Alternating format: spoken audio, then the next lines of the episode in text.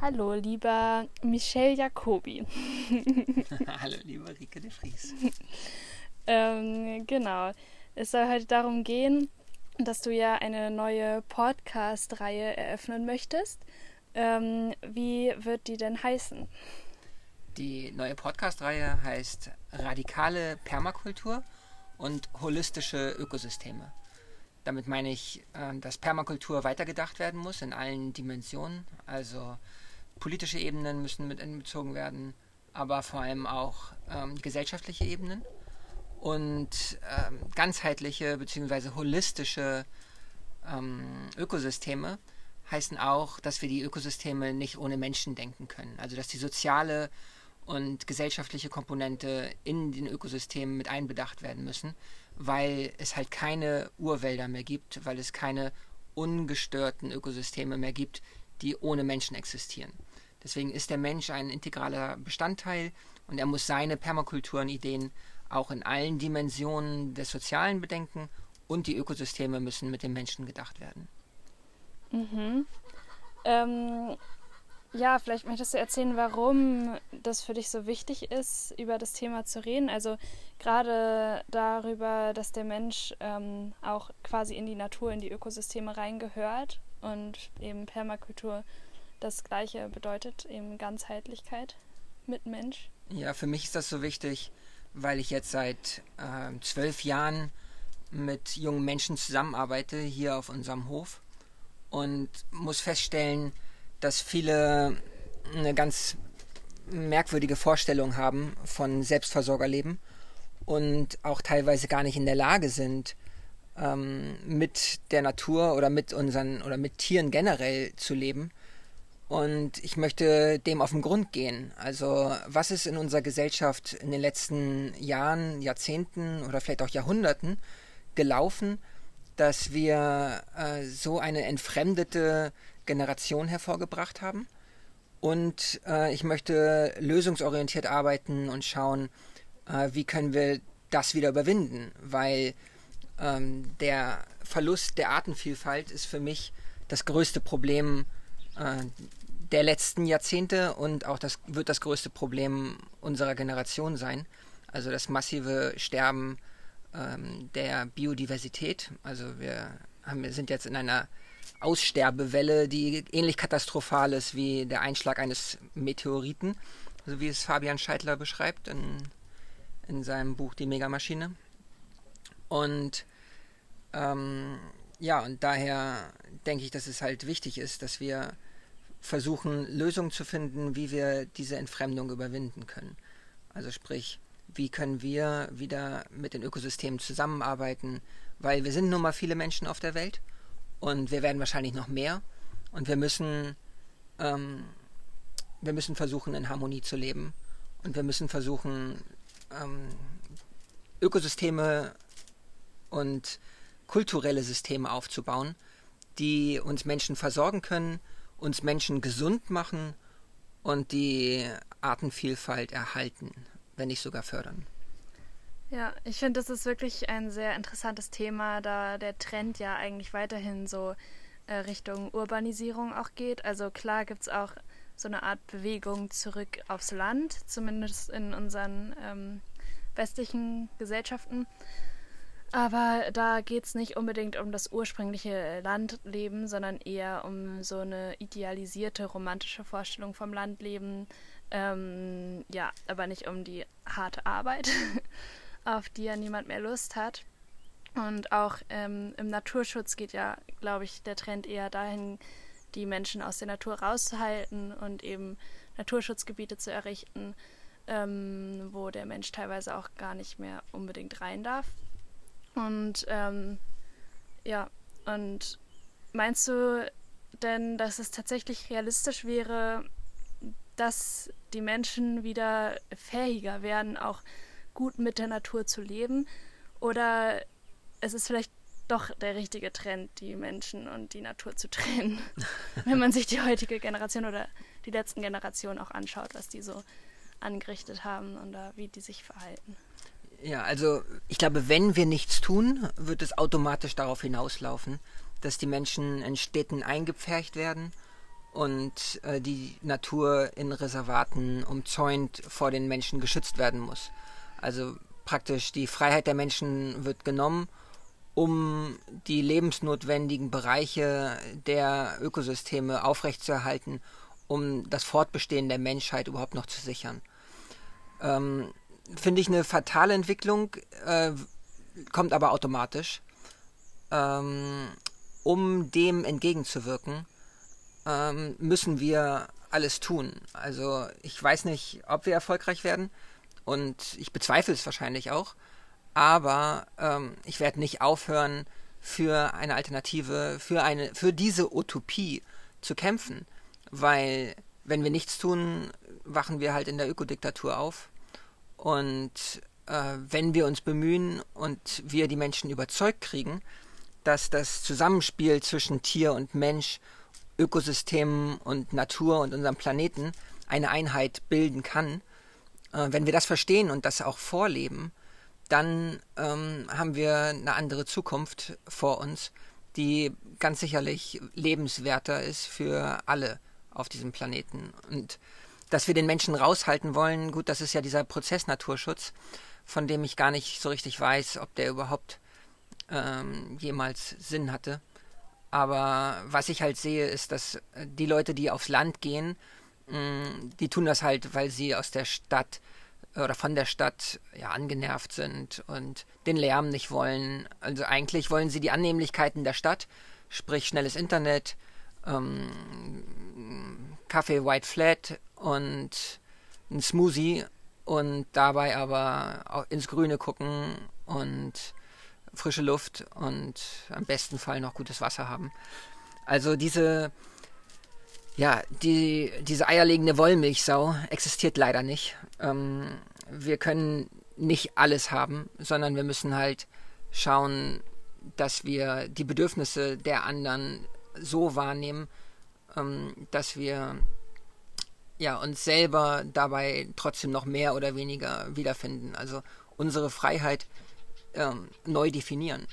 Also wenn wir ähm, aufs Land wollen, dann müssen wir auch verstehen, dass auf dem Land muss man sensen, das Heu sensen, die Tiere füttern, äh, Vogelfutter machen für die Vögelchen im Winter und, und, und. Also da sind ja tausend Dinge. Wenn wir einen Smoothie haben wollen, dann müssen wir Obstbäume anpflanzen können.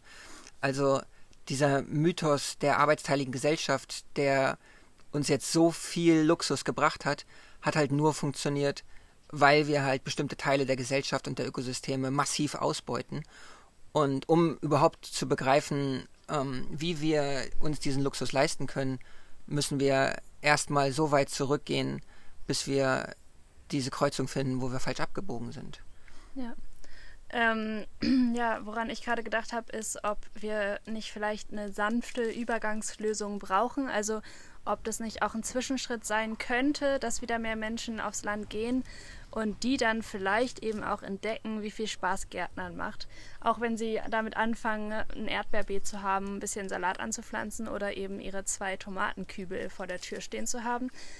Ähm, ja, und ähm, ein anderer Punkt ist, ähm, wenn du über Sensen sprichst, stelle ich mir ähm, auf jeden Fall ein Sensen mit der Handsense vor, nicht mit der Elektrosense. Und dabei höre ich raus, dass es dir um eine eher technikfreie Lösung geht in deiner Permakulturidee, äh, was ja auch Sinn macht, da sie ja viel nachhaltiger ist.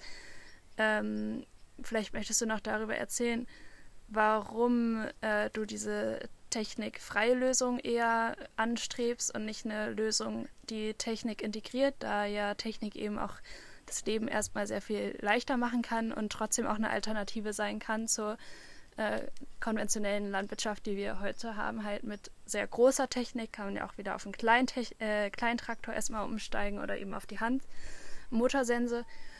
Und auf die Motorsense meine ich.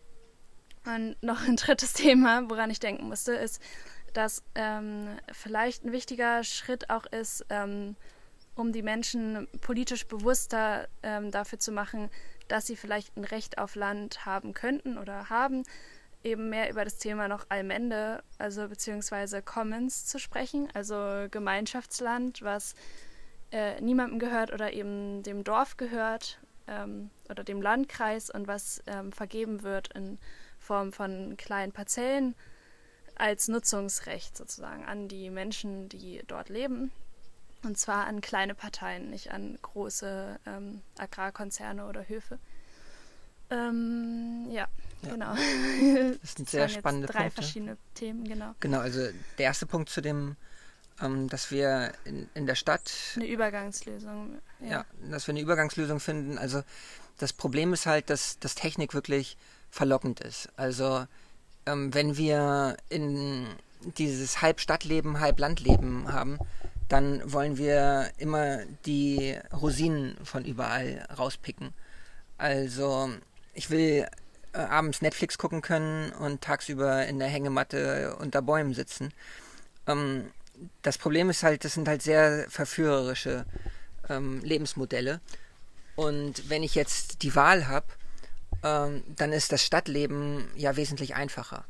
Also wenn ich jetzt einfach in den Laden gehen kann und da kaufe ich mir Bio, Demeter, ähm, Hafermilch oder was auch immer und kann halt ähm, abends Xbox spielen, so dann werde ich, wenn ich selber diesen Verführungen, diesen Drogen sozusagen entsagen könnte, ähm, dann sind es zumindest meine Kinder, die dem verfallen werden die sich dann wundern, so warum ist mein Vater oder meine Familie so orthodox, äh, amisch, ähm, warum soll ich mich andauernd zusammenreißen und enthalten, warum soll ich nicht auch nach der Zuckerwaffel äh, greifen und ähm, abends in den Club und mich mit Drogen vollpumpen und morgens Kaffee trinken, damit ich äh, mit meinen Freunden cool im Restaurant sitzen kann. Also keine Ahnung, dieses Stadtleben ist halt enorm vergiftend, ist aber wunder, wunderschön auf so einer oberflächlichen Ebene und verführt halt den Einzelnen. Also willst du damit sagen, wir brauchen ähm, mehr oder weniger geschlossene Gemeinschaften auf dem Land, die es konsequent anders machen, ohne eben dieses noch ein bisschen Handy hier, ein bisschen Fernseher da und ein bisschen Netflix da. Also ähm, damit man eben gar nicht erst dieser Verführung ausgesetzt wird oder zumindest eine ähm, stärkere äh, Alternative hat, also wo man weniger allein ist? Oder was möchtest du? Ja, also wenn wir uns diese Gemeinschaften angucken, die existieren, also zum Beispiel die Longomai ist ja ein System, das funktioniert jetzt schon seit ähm, 60 Jahren. Das sind solche Aussteiger. Allerdings speisen die sich nur aus enttäuschten wahrscheinlich teilweise auch ehemaligen Junkies, die halt aus der Stadt kommen und versuchen, ihr Traumata zu überwinden, indem sie äh, jetzt aufs Land gehen und dann äh, einfaches Landleben betreiben. Ähm, die ganzen jungen Leute der Longomai, äh, bis auf ganz wenige Ausnahmen, äh, kehren ihren orthodoxen Eltern den Rücken und haben darauf keinen Bock. Ähm, wenn wir uns jetzt zum Beispiel Amish-Gemeinschaften aus Pennsylvania oder so angucken, dann haben die, wirken die natürlich sehr verbittert ähm, und orthodox, ähm, haben aber ein geschlossenes System und, ähm, und ihre Kinder äh, sozusagen wachsen in diesem System auf und führen das weiter fort. Ich weiß es ehrlich gesagt nicht. Ich glaube, wenn ich jetzt dafür plädieren würde, Mhm, dass es bestimmte Regeln gibt und Verbote und Drogen ähm, im weitesten Sinne, also Kaffee und Partys wie äh, Nachtclubs und was auch immer, ähm, in unserer Gemeinschaft sozusagen nicht gern gesehen werden, dann würde ich, glaube ich, in dieser New Age Society mir sehr viele Feinde machen.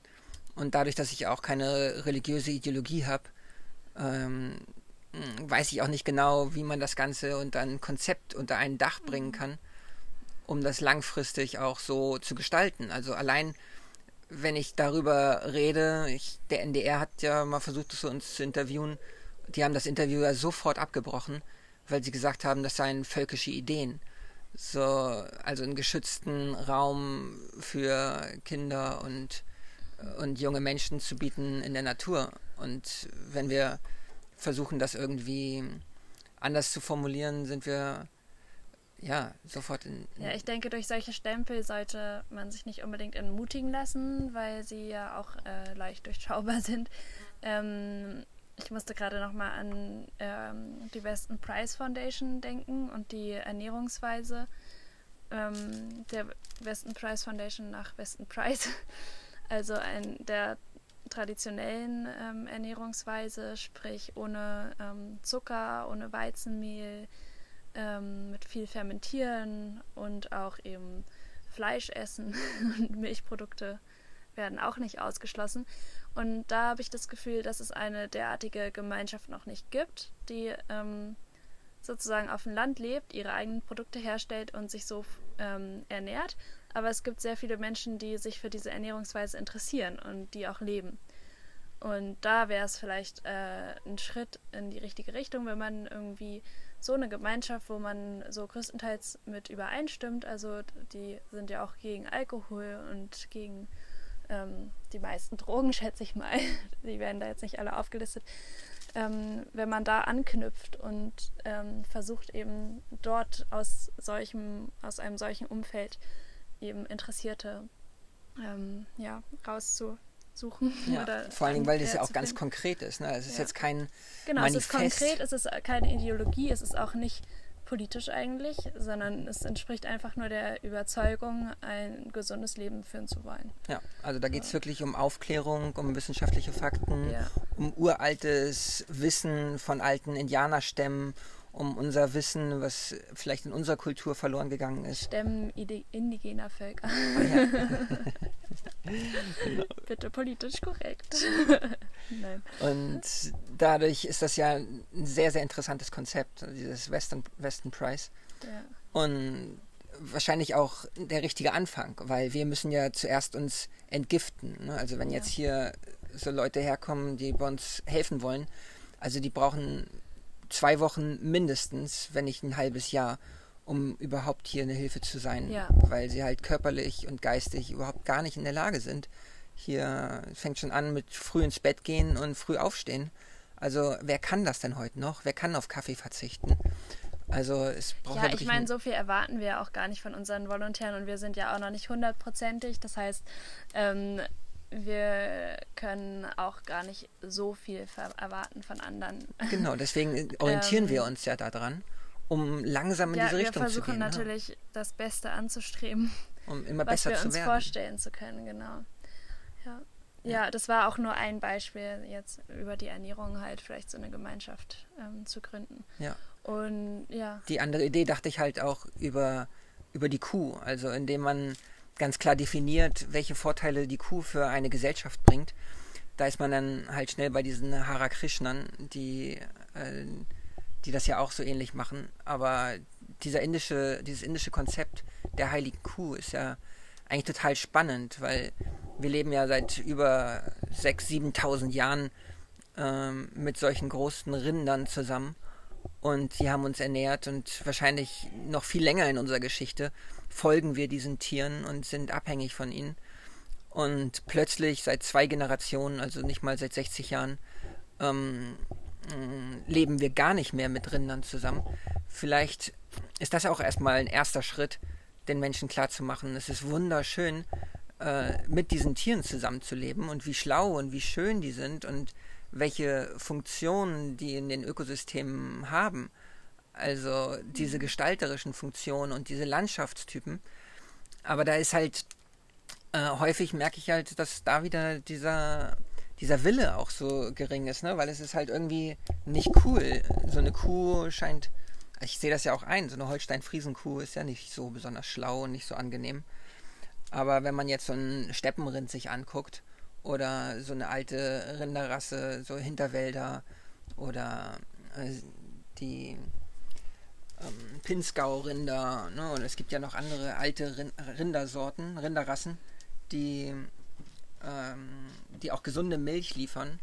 Ja. So, da ist man dann nicht so enttäuscht von so einer sabbernden ich Kuh, die glaub aber, Milch gibt. dass da heutzutage eben für viele Menschen auch sehr viel Vorstellungskraft dazugehört und ähm, beziehungsweise manche gar nicht wissen, wie es sein könnte, Also wie ein Ökosystem geformt werden kann, auch durch eben Nutztierrassen. Also wie schön eben eine Wiese sein kann, auf der ähm, Pferde und Kühe grasen und noch äh, Gänse grasen dazwischen und ja. Enten im Teich baden. Und also wie sich die Natur dadurch auch wandelt und wie lieblich die wird und wie wunderschön und ähm, ja, und noch viel ähm, direkter, wie eben wie der Heugeruch ist. Und ähm, ja, also. Ja, deswegen, so. weil wir halt diese Commons nicht mehr haben, ne? diese Allmendeflächen.